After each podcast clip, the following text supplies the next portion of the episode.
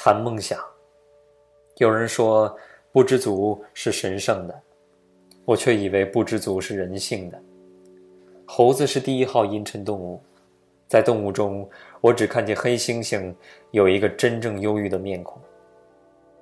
我往往觉得这种动物很像哲学家，因为唯有哲学家才会有忧郁和沉思的表情。牛似乎不会思想，至少似乎不再追究哲理，因为他们看起来是那么知足。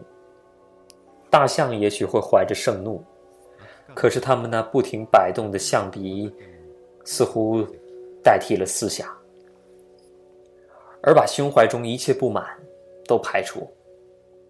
唯有猴子能够显示出彻底讨厌生命的表情。猴子真够伟大的。久久归元的说起来，哲学或许是由讨厌的感觉开始的。无论怎样，人类的象征便是怀着一种追求理想的、期望一种忧郁模糊的、沉思的期望。人类住在这个现实世界里。还有梦想，另外一个世界的能力和倾向。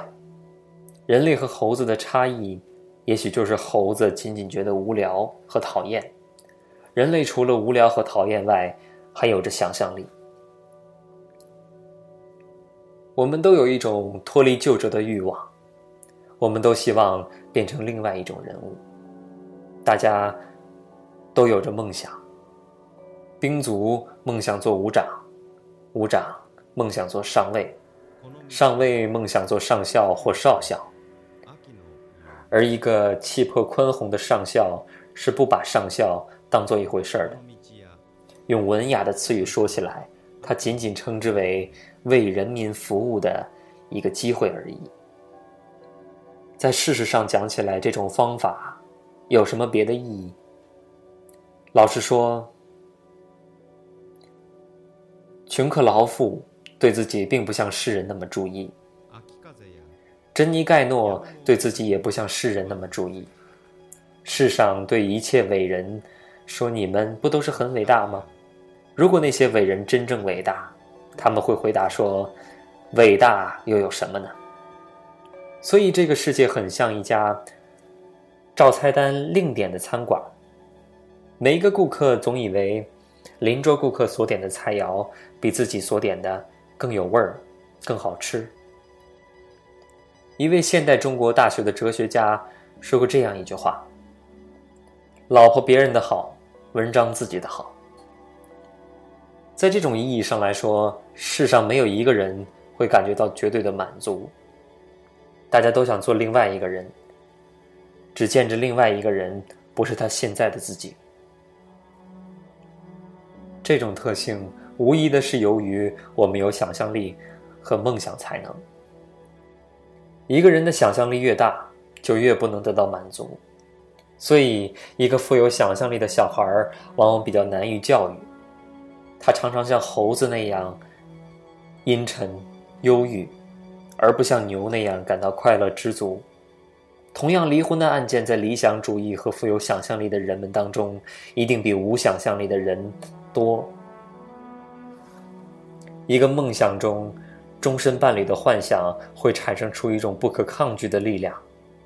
这种力量若是在缺乏想象和理想的人们，便永远不会感觉。笼统的说起来，人类有时也不被这种理想的力量引入歧途，有时则辅助上进。可是人类终是完全靠这种想象力而进步的。我们晓得，凡是人类都有志向和抱负，有这种东西是可贵的，因为志向和抱负大都被视为高尚的东西。无论个人和国家都有梦想，我们的行动多少依照梦想而行事。有些人比一般人多做了一些梦，正如每个家庭都有一个梦想较多的孩子，或是一个梦想较少的孩子。我得承认，我私底下比较喜欢那个有梦想的孩子，虽然这个比较忧郁，也没有什么关系。他有时也会享受到更大的欢乐、兴奋和狂喜。我觉得人类的构造和无线收音机很相像，所差者，我们收来的不是播来的音乐，而是我们自己所产生的观念和思想。有些灵敏的收音机能够收到其他收音机所收不到的短波，因为这些更远、更细的音乐不容易收到，所以更觉宝贵。而且我们幼时的那些梦想，并不是没有实现性的，这些梦想常和我们终身共存着。因此，如果我可以选做世界上作家之一的话，我愿做个安徒生，能够写出美人鱼的故事，想着那美人鱼的思想，渴望着到了长大的时候到水面上来。那真是人类所感到的最深沉、最美妙的快乐。所以，无论一个孩子是在屋顶的小阁上，或在谷仓里，或是躺在水边，随处都有他的梦想，而这些梦想也是真实的。安徒生、史蒂芬、斯古德这三个人。在幼年时都梦想过，这种奇幻的梦想，结出了最优美、最瑰丽的果子。但是较平庸的孩子也会多少有过些梦想，他们梦想中的幻想或各不相同，但是他们感觉到的快乐是一样的。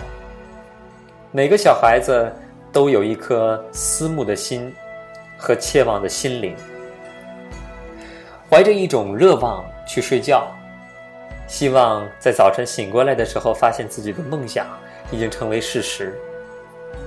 他并不把这些梦想告诉人家，因为这些是他自己的，是他正在成长的自我的一部分。小孩子的梦想当中，有些较为清晰，有些较为模糊。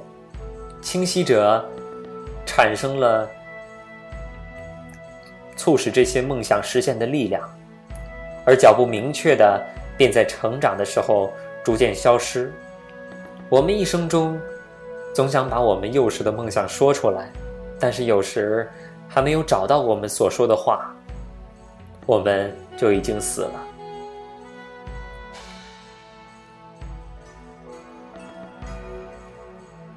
讲到国家也是这样，他也有其梦想。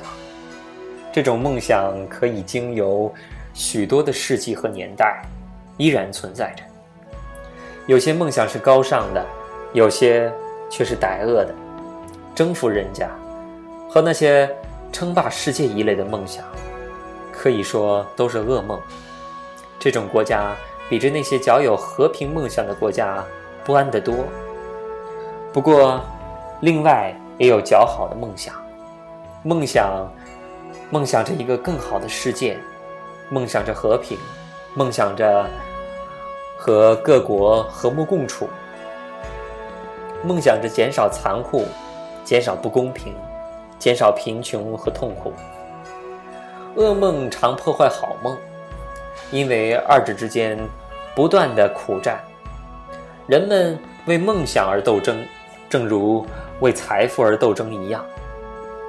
梦想无论怎样模糊，总潜伏在我们心底，使我们的心境永远不得安宁，直到这些梦想成为事实才知。像种子在地下一样，一定要萌芽滋长，伸出地面来寻找阳光。所以，梦想是真实的。我们有时也会有混乱的梦想。和不符现实的梦想，那是非常危险的。因为梦想也是逃避的办法之一。一个做梦者常常梦想要逃出这个世界，但是又不知怎样逃避。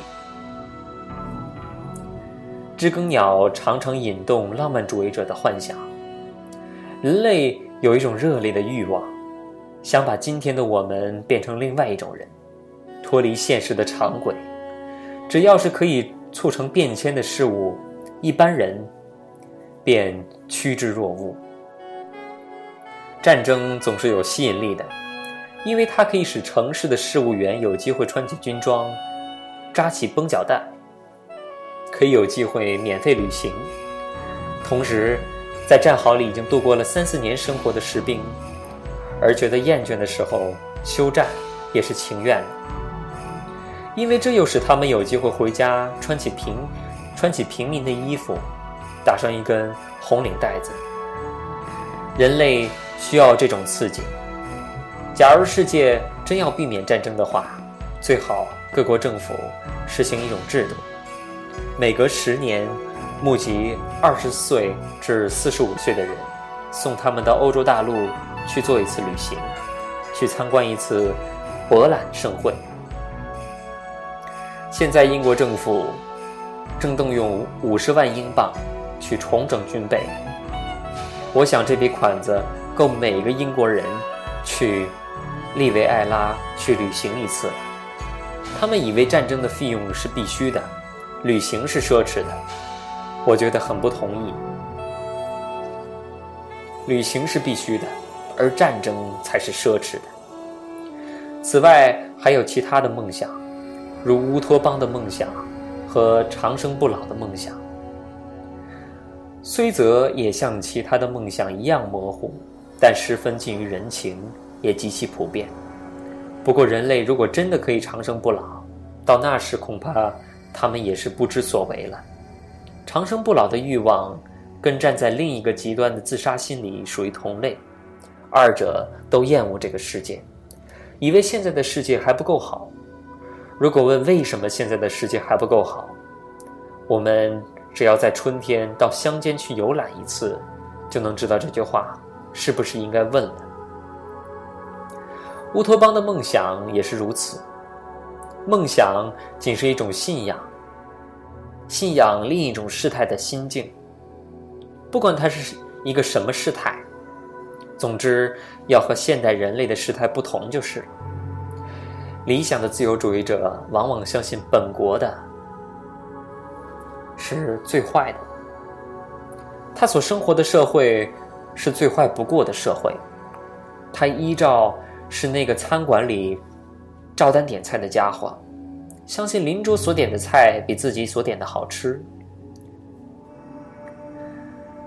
《纽约时报》论坛的作者说，在那些自由主义者的心中，只有俄国的涅伯水闸才是一个真正的水闸，而民主国家永远没有建造过水闸，当然也只有苏联。才造过地底车道。在另一方面，法兰西报纸告诉他们的人民说，只有在他们的国度里，人类才能找到世界上唯一的合理的、正确的、可行的政体。乌托邦的自由主义者和法和法西斯的宣传主任，他们的危险便在这里。为纠正他们起见，他们必须有一种幽默感。